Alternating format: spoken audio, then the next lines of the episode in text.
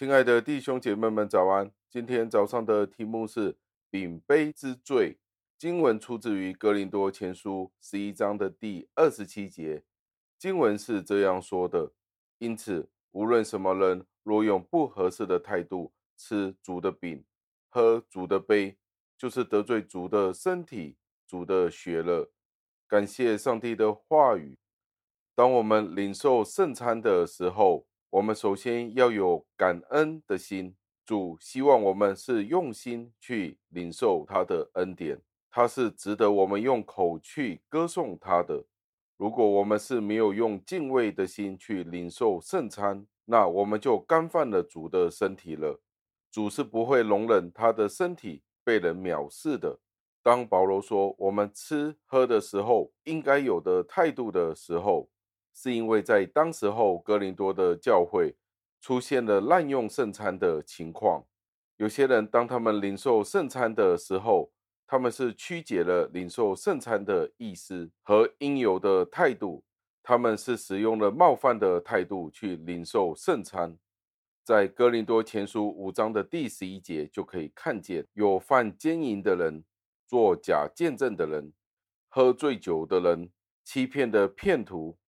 他们都敢接受圣餐，藐视耶稣基督。饼与杯是一个象征，表征了耶稣基督的临在。当这些人领受圣餐的时候，其实从某种程度上来说，他们正在毁灭自己，因为他们自己没有尊重圣餐。他们养成了习惯，当他们领受圣餐的时候，他们吃主的饼、喝主的杯的时候。并没有先反省自己的罪，他们是毫不在意的去领受圣餐，也正就是在领受上帝的刑罚。由于有不同程度的参与，有些人的刑罚是比较轻的，有一些是比较严重的。最后，我们要默想保罗的警告，驱使我们去思想：当我们每一次去领受圣餐的时候，我们是用怎么样的身份呢？虽然今天我们已经蒙恩得救了，但是作为一个罪深的人，我们是蒙恩的罪人，来到圣餐台前，我们就要好好的思想，我们有没有仍然干犯上帝的身体？就正如我们每一天在思想默想的时候，我们有没有仍然抓住那些非常显而易见的过犯，不肯认罪，不肯悔改？当然，我们在提到圣餐的时候是特别的重要。保罗说，如果这些人是用不恰当的态度去吃与喝圣餐，那他们就是在得罪上帝的身体，得罪主的身体了。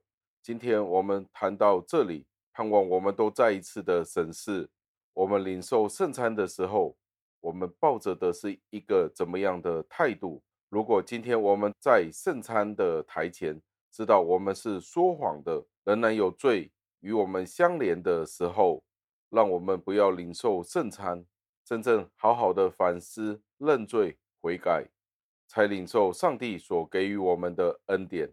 不然，我们就吃喝了我们自己的罪了。